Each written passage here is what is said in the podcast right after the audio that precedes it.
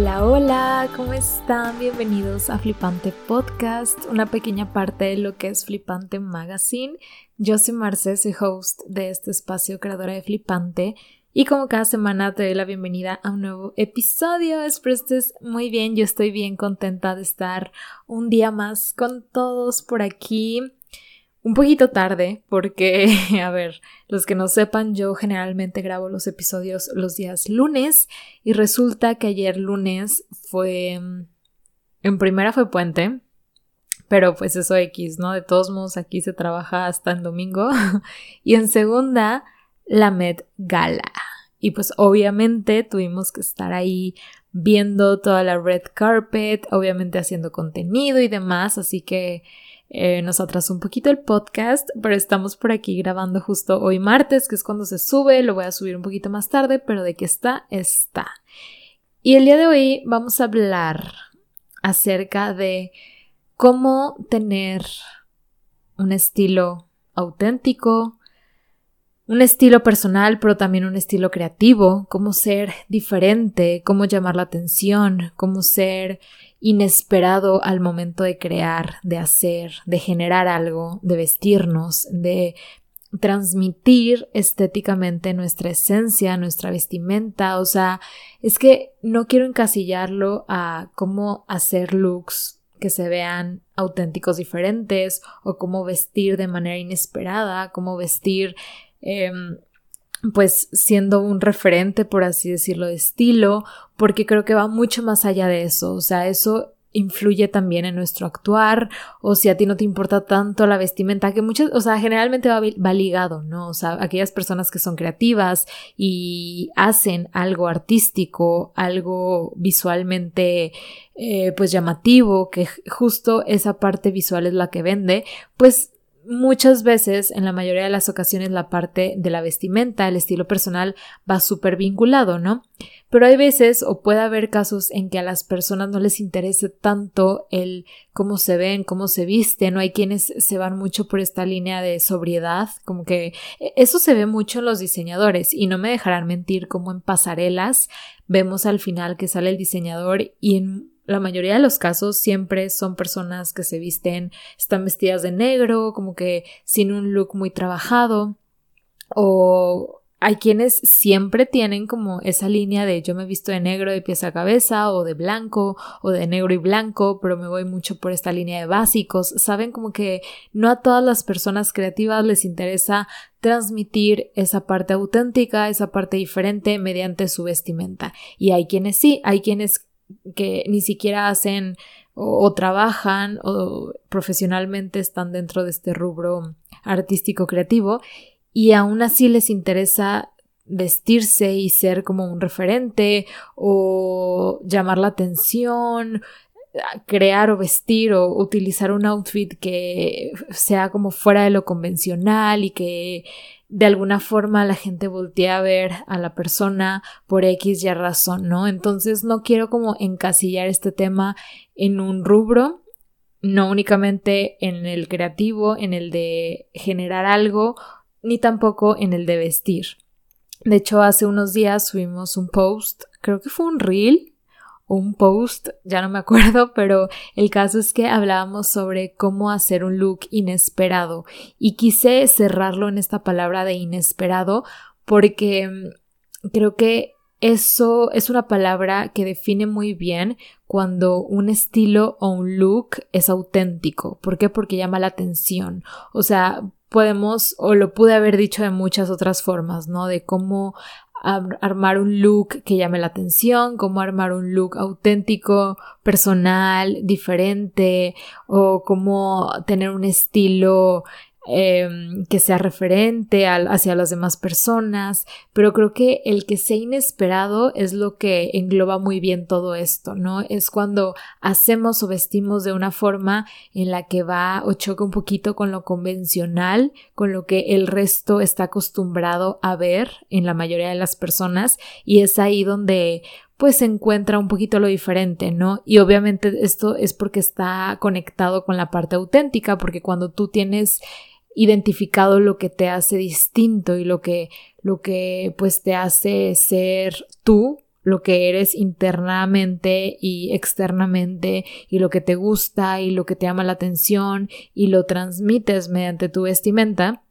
es cuando pues realmente puedes generar un impacto, ¿no? Dígase en el ámbito que sea. Entonces les decía que hace unos días subí un post donde se hablaba específicamente de esto, de cómo armar un look inesperado. Y me voy a ir un poquito, o sea, me voy a guiar un poco de, eso, o sea, de esa información que les, que les compartí, que obviamente esa info obvio está muy aterrizado en armar looks, en vestir de manera inesperada, auténtica, diferente y llamar la atención con lo que tenemos puesto, pero como les digo, y quiero enfatizar en este episodio y desde en este momento que esto aplica también para tus proyectos creativos, para lo que sea que tú hagas. O sea, si realmente quieres hacer algo que impacte, que llame la atención, el primer camino es que sea algo inesperado, o sea, que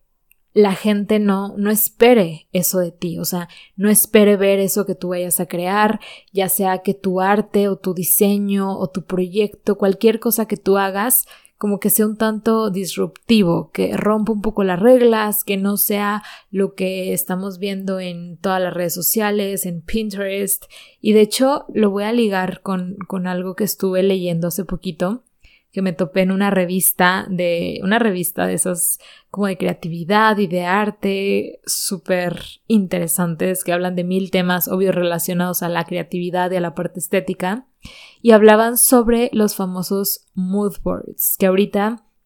pues son un, una guía para comenzar cualquier cosa, ¿no? De hecho, aquellos que estudian diseño o estudiar un diseño, cualquier tipo de diseño, no me dejarán mentir, el hacer un collage o un mood board era como el primer paso o es el primer paso para crear cualquier cosa. Y ellos hablaban, o sea, mencionaban esto desde un lado un tanto negativo de cómo los mood boards nos orientan hasta cierto o hacia cierto lugar, hacia cierta posición, hacia cierta estética, porque el problema no es hacer el mood board, sino de dónde sacamos la información de los mood boards, ¿no? Y pues básicamente creo que la primer fuente es Pinterest o en su efecto también Google, las imágenes que, que, encontramos ahí, pero creo que muchos artistas creativos visuales se van por esta aplicación que es Pinterest. Anteriormente sacabas mucho imágenes de revistas, recortabas, pegabas, hacías, collage y, y, funciona, o sea, no estoy en contra de esto, pero me parecía muy interesante como este artículo mencionaba que lo interesante de la creatividad, o sea, la creatividad tiene algo muy misterioso y justo ese misterio es lo que lo vuelve atractivo. ¿Y cuál es ese misterio de las cosas creativas, artísticas? Es que muchas veces no se conoce el cómo la persona, el artista, llegó al resultado final. Es lo que vuelve interesante el arte o la creatividad, ¿no? Y lo mismo pasa, o sea, si regresamos al tema de la vestimenta,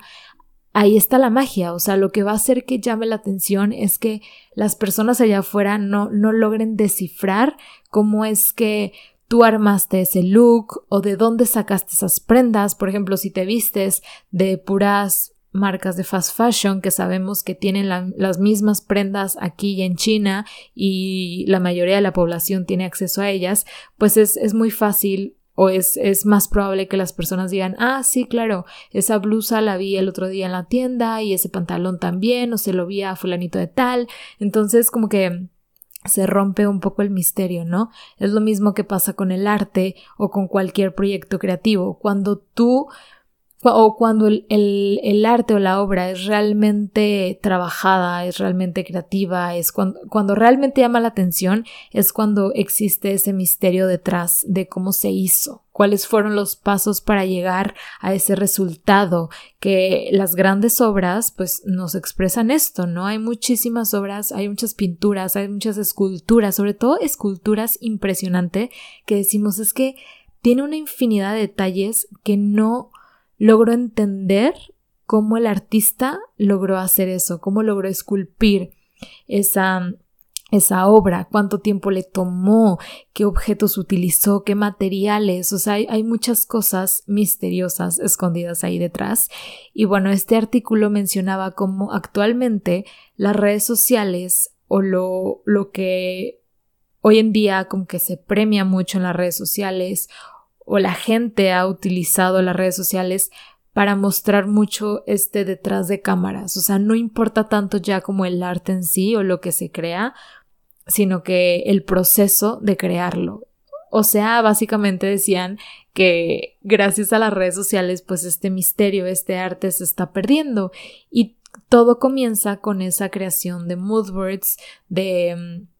pues collage moodboards que son la principal fuente como de inspiración o el primer paso para crear muchos de los proyectos porque toda esa materia prima, por así decirlo, esa inspiración principal o el primer paso de inspiración para crear cualquier cosa viene de un mismo lugar, ¿saben? De una misma fuente que es donde todos tenemos acceso. Y aparte de esto es que pues se ofrecen muchas herramientas que te llevan o te dan como el caminito ya más o menos armado para que tú vayas a crear eso que tú consideras que es auténtico, eso que es tu, es tu arte o esa creatividad que tú quieres generar en algún proyecto, como que hay muchas herramientas que te dan ese camino, ¿no? Y es justo lo que ahorita está vendiendo, ¿por qué? Porque es facilitar el camino del creativo, del artista, ¿saben? Cuando realmente lo que se menciona en este artículo es que justo la magia y lo interesante del arte y la creatividad está ahí, o sea, en eso misterioso que no se conoce. Es, por ejemplo, Canva. Que Canva, pues para los diseñadores gráficos es como lo peor que pudieron hacer porque obvio les quitan chamba, obviamente eh, facilitan el proceso para aquellas personas que no son expertas en el diseño gráfico, o sea, les brindan una cantidad de herramientas a su alcance, a sus, a sus habilidades, a sus conocimientos, para que ellos puedan generar algo similar, parecido, algo que se vea bien, algo que funcione, algo que como que sea rentable, ¿saben? O sea, que sea vendible, algo que se pueda crear hasta un nivel, ¿saben? ¿Por qué? Porque todos o muchas de las personas que crean bajo esta plataforma, bajo esta herramienta que es Canva, pues van a obtener resultados un tanto similares, ¿no? Aunque cada quien le pueda meter de su cosecha, pero al fin va a ser un resultado promedio entre todos los que vayan a crear y generar bajo esa misma herramienta. Es, es un ejemplo, ¿no? Pero creo que en, gracias a Internet y redes sociales y demás, como que se presta, se ha prestado mucho a que existan muchos caminos para aquellos creativos que, se, que faciliten los procesos, ¿saben? Y te den estas herramientas o estas guías o estos mapas que te van diciendo qué hacer, cómo hacerle y obviamente al mismo tiempo haciendo como que o evidenciando, porque es lo que muchos artistas buscan, como les mencionaba, evidenciar ese proceso y haciéndolo visualmente atractivo y haciéndolo pues llamativo y vendible, o sea, como que el arte ya no es únicamente el resultado final, sino también el proceso, ¿saben? Y es ahí donde se, se va esa magia, se quita esa magia y sobre todo por esto principal que les menciono, que todas estas, estas, estas herramientas vienen de un mismo lugar y es de donde la mayoría de las personas nos inspiramos y obtenemos como esta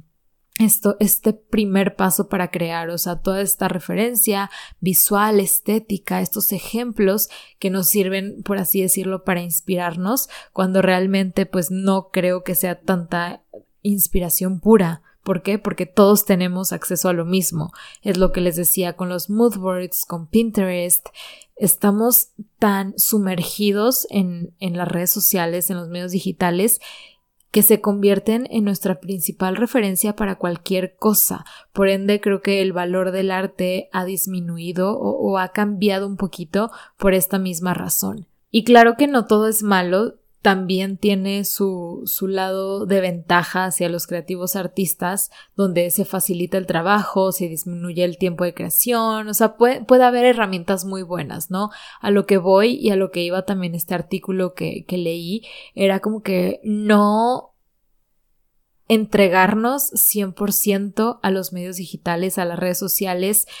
que no sea este nuestra principal referente, nuestra principal referencia para hacer cualquier cosa, para vestirnos, para crear, porque creo que en cuestión de vestimenta muchas veces he escuchado que, que preguntan o les preguntan a bloggers, por ejemplo, de que, oye, me encanta tu estilo, de dónde sacas inspiración y muchas respuestas siempre es de que no, pues me meto a Pinterest y busco inspiración y busco a lo mejor prendas similares a las que yo tengo y veo cómo otras personas lo utilizan y así es como yo decido qué usar y cómo voy mezclando mi, estilo con el estilo que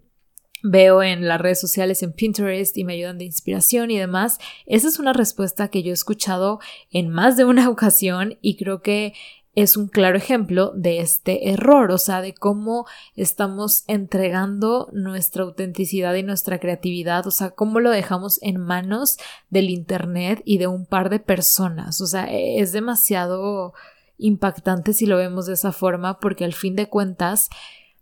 aunque una persona, dos personas, un par de personas sean, sean las responsables de esto,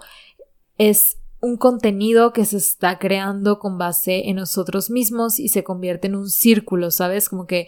yo me inspiro de ti y tú te inspiras de mí y al fin de cuentas termina siendo lo mismo o algo muy parecido, ¿no? Entonces, a lo que voy y, y cómo combatir esto, te quiero compartir esos tips que compartí durante la semana pasada en, en, alguno de nuestros posts, de nuestros reels, TikToks, depende de dónde nos sigas, dónde los hayas podido ver, hablamos de esto que te, te, voy a platicar el día de hoy, pero muy aterrizado a la vestimenta, cómo crear looks siguiendo estas reglas que nos ayudan a vernos un poco más diferentes, un poco más inesperados, o sea,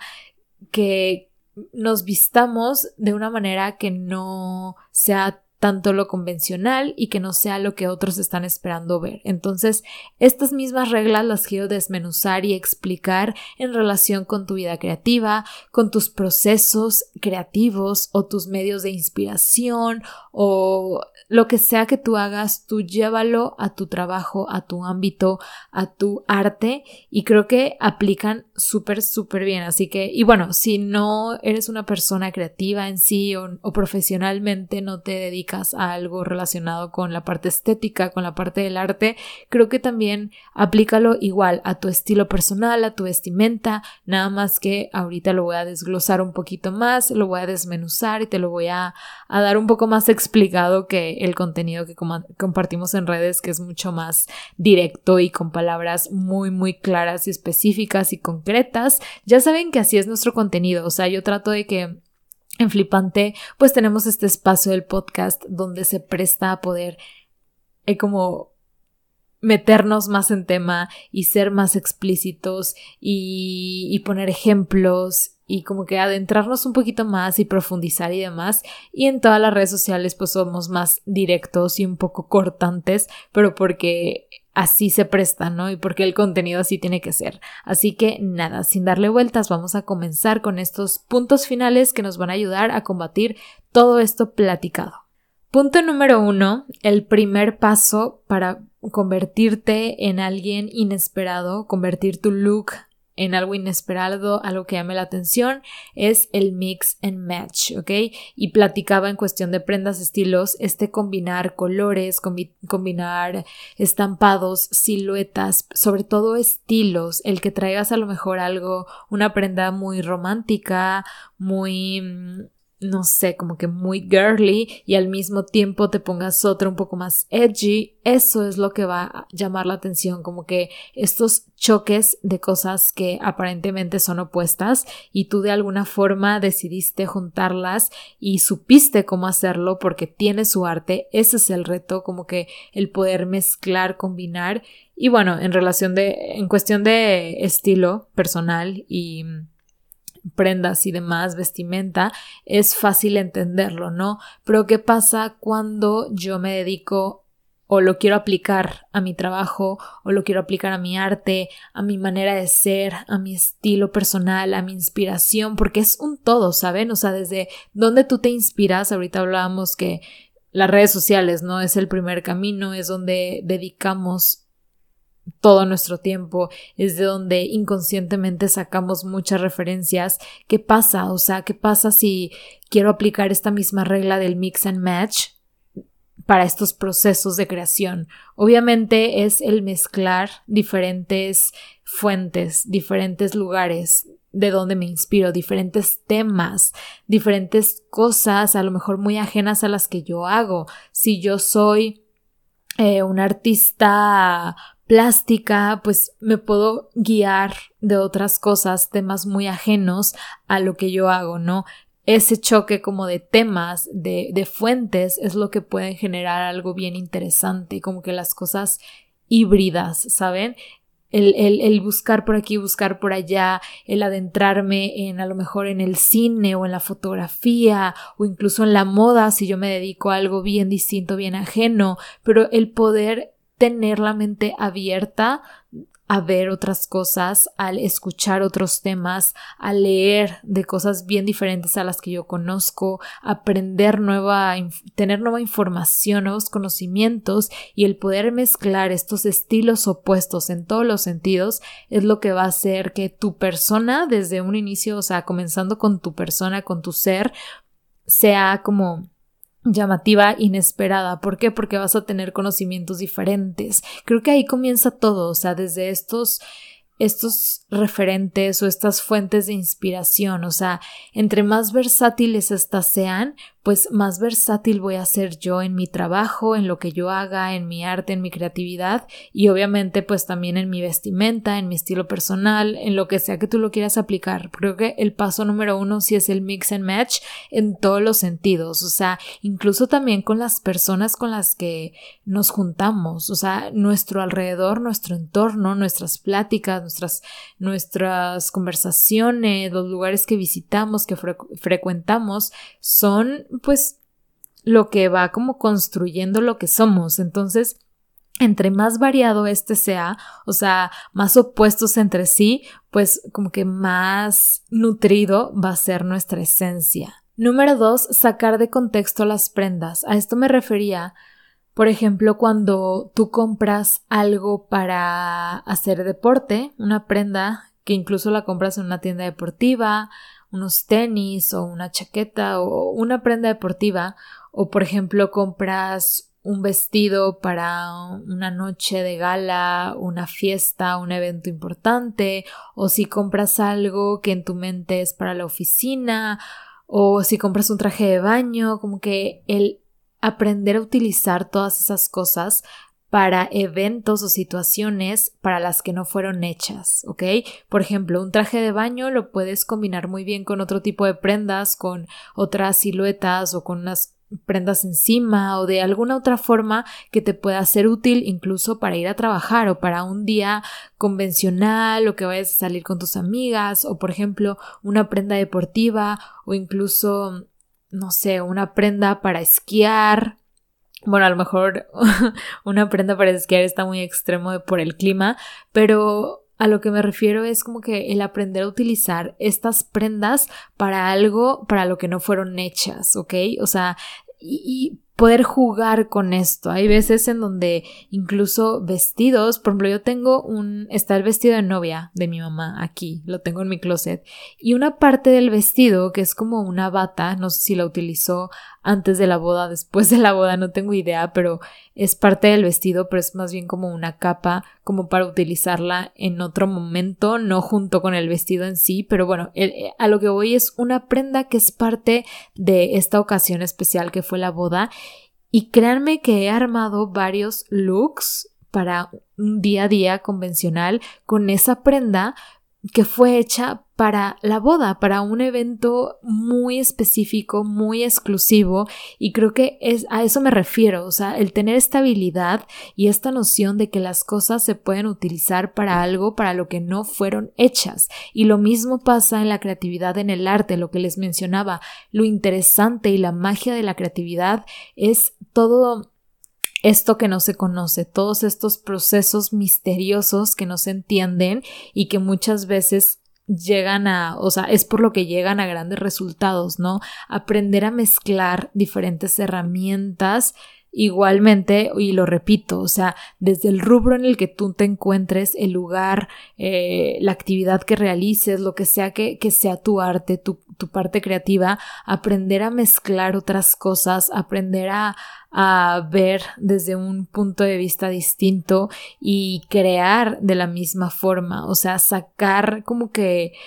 de contexto las cosas, no centrarnos, no encasillar los procesos de creación o el a mí me enseñaron que así tenía que hacer esto para lograr tal resultado y así lo voy a hacer siempre. No, hay que ser flexibles y hay que decir, ok, yo nunca lo he hecho de tal forma, nunca he utilizado ese tipo de materiales, nunca he utilizado esas herramientas, pero ok, lo voy a probar, lo voy a intentar para ver si el resultado es diferente y llama más la atención o se convierte en algo más auténtico.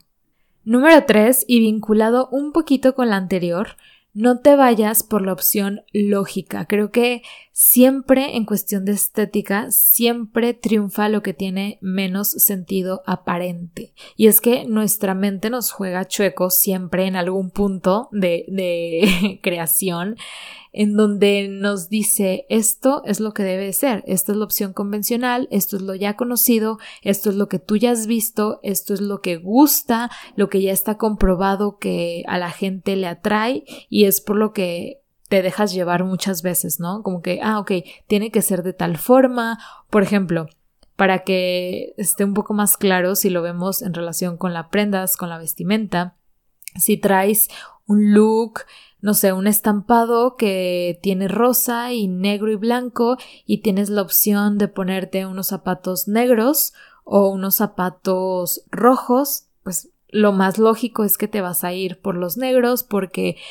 tu vestido o tu vestimenta ya trae ese estampado donde tiene negro y pues ya para que haga juego y que mache y que no le quite protagonismo, pues lo, lo, normal, lo lógico, por así decirlo, es que te vayas por el calzado negro, ¿no? Y a lo mejor hasta el bolso también negro porque dices, no, ya, o sea, ya no quiero llamar más la atención, es lo que se va a ver bien, es lo que generalmente las reglas de, de etiqueta o de vestimenta me dicen que utilice, entonces te vas por ese camino convencional y lo lo, lo que tiene sentido, ¿no? Pero créeme que si lo que buscas es ser un tanto disruptivo, llamar la atención en cuestión de vestimenta y en cuestión de lo que sea que tú hagas artístico, creativo, lo más importante es no irte por la opción lógica. Créanme que si lo pones o sea, en marcha, si lo pruebas, te vas a dar cuenta cómo vas a generar cosas muy interesantes, muy pues sorprendentes incluso para ti mismo si te vas por estas, o sea, si tomas estas pequeñas decisiones en el momento que incluso hasta a ti te cuestan o te causan conflicto, dices, es que no estoy tan seguro de esto, tan segura de esta decisión, eh, no es algo que yo he visto mucho antes, no sé si va a gustar, créanme que esa casi siempre va a ser la mejor opción. Y punto número cuatro y último, Olvídate de la ocasión, el lugar y las personas y céntrate en ti. En cuestión de vestimenta, pues también es muy fácil entenderlo, ¿no? O sea, creo que el estilo personal va más allá del lugar al que vas, las reglas de etiqueta, qué me debo de poner o el típico de, ay amigas, ¿qué se van a poner ustedes para ver qué me pongo yo? O sea, no hay cosa que me choque más que eso, que el estar preguntando. Digo, me encanta saber que se van a poner mis amigas, pero no con esta intención de, de que sea como una referencia para yo elegir lo que me voy a poner, ¿saben? Porque no es, es no es lo importante. O sea, si te guías por la ocasión, el evento, el lugar, las personas con las que vas, pues al fin de cuentas te vas a terminar vistiendo para ellos o para la ocasión, para las cosas y no tanto para ti. Entonces es bien importante que dejes fuera esta parte de eh, cuál es la ocasión, si es una boda, si es un evento, si hay, digo, hay veces en donde las reglas de etiqueta son importantes, pero creo que hay una línea bien delgada donde hay que seguir las reglas de etiqueta y donde hay que dejarlas pasar y utilizar lo que uno quiere, porque al fin de cuentas la, la, vestimenta es como que este medio de expresión personal, ¿no? Entonces creo que debemos de ser 100% libres de qué utilizar y qué no. Entonces, olvidarnos de la ocasión, olvidarnos del lugar al que vamos, olvidarnos incluso de las personas a las que vamos a ver, perdón, y utilizar lo que realmente conecte con nosotros en ese momento. Y créanme que cuando tú comienzas a actuar de esta forma, pues construyes tu estilo personal. Y cuando tú tienes forjado bien tu estilo personal, ya, o sea, naturalmente ni siquiera te va a importar saber a dónde vas, con quién vas, a qué lugar vas, qué ocasión es, porque tú ya vas a saber qué te gusta, qué te hace sentir bien y qué te vas a poner y como que ya ni, ni te importa investigar lo demás, ¿no? O sea, ya no es un tema el, oigan, ¿qué se van a poner para saber qué me pongo yo? O si voy muy producida o si me falta producirme un poquito más. O sea, como que esto, híjole, de verdad que creo que es de lo más escuchado entre amigas, sobre todo, como que, ay, ¿será que necesito arreglarme un poco más, producirme, maquillarme un poquito más o ponerme tacones o esto también súper nombrado, ¿no? De que llevan tacones o llevan tenis o que llevan. Oigan, o sea, lo más importante es que te sientas tú cómoda y créanme que es un proceso, sí, de autoconocimiento, pero cuando lo tienes trabajado es padrísimo porque te facilita todo y como que ya sabes, naturalmente, inconscientemente ya sabes qué usar y qué no usar. Y por supuesto que sí, una vez más, esto también aplica para procesos creativos, para construir tu esencia como artista, para lo que sea que tú hagas, diseñes, construyas para tu proyecto, lo que sea. Una de las principales referencias de los artistas, de los creativos, es como que el salirse de, de ese público que tienen o como crear desde este lugar de solitud, por así decirlo, donde sus consumidores, sus espectadores no son como tal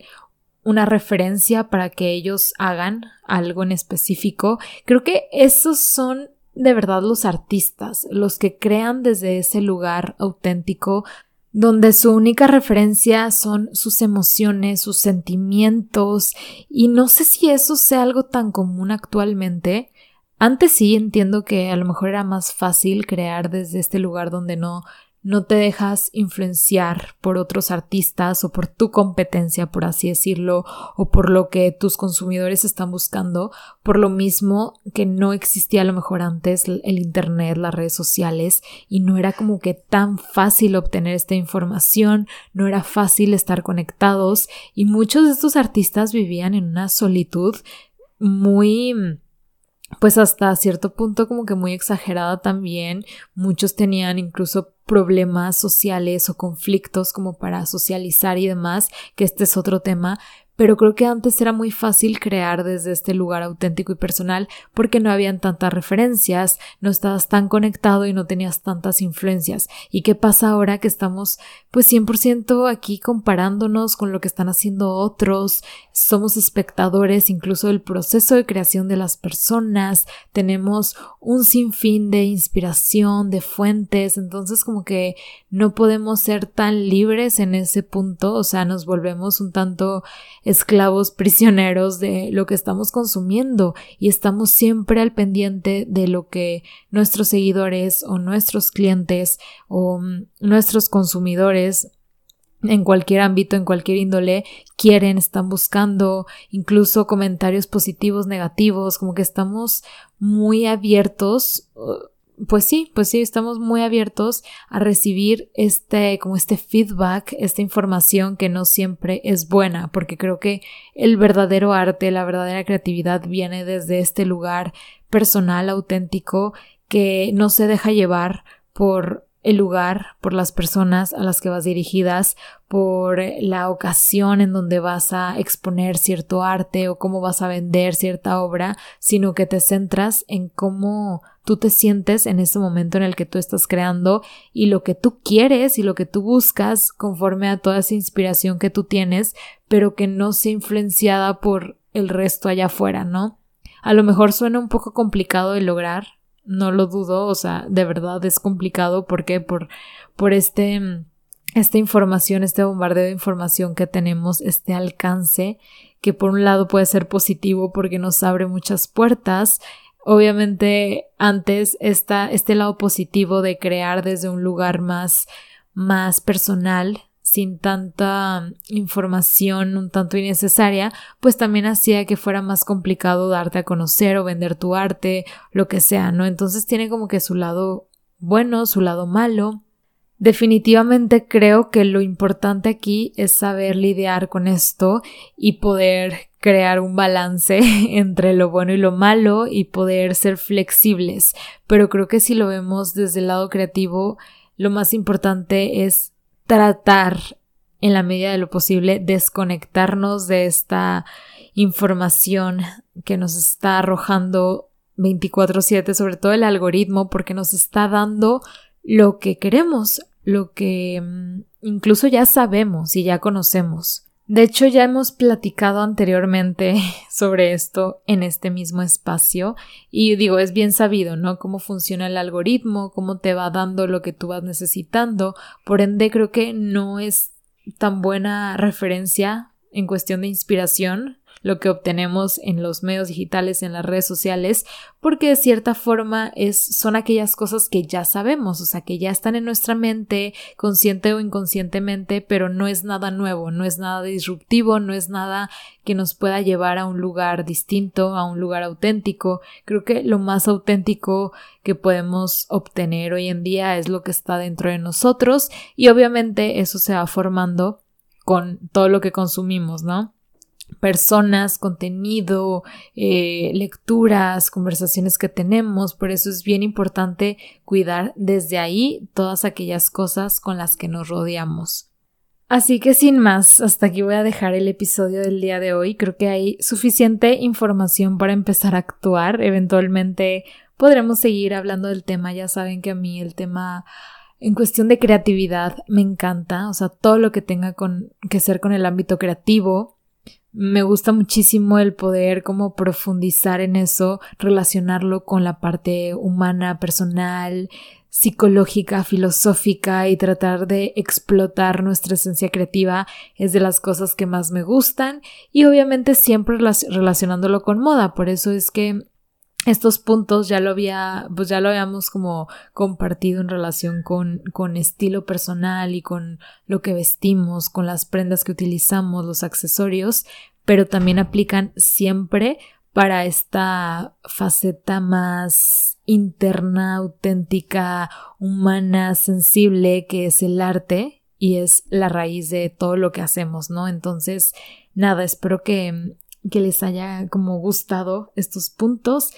y sobre todo que les sea útil para cualquier proyecto, cosa, arte que ustedes hagan o que quieran explotar de su esencia. Ya saben que estamos abiertos a escuchar cualquier comentario, feedback, sugerencia para próximos episodios. Nos pueden seguir en nuestras redes sociales como Flipante Mag en todas las redes sociales. Les mando un fuerte abrazo y nos escuchamos en el próximo episodio. Bye.